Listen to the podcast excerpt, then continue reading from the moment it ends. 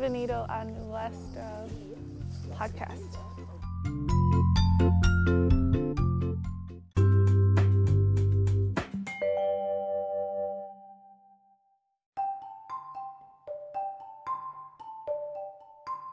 Hola Kylie, uh, ¿le gusta uh, nuestra profesora de español? Sí, me gusta la profesora mucho.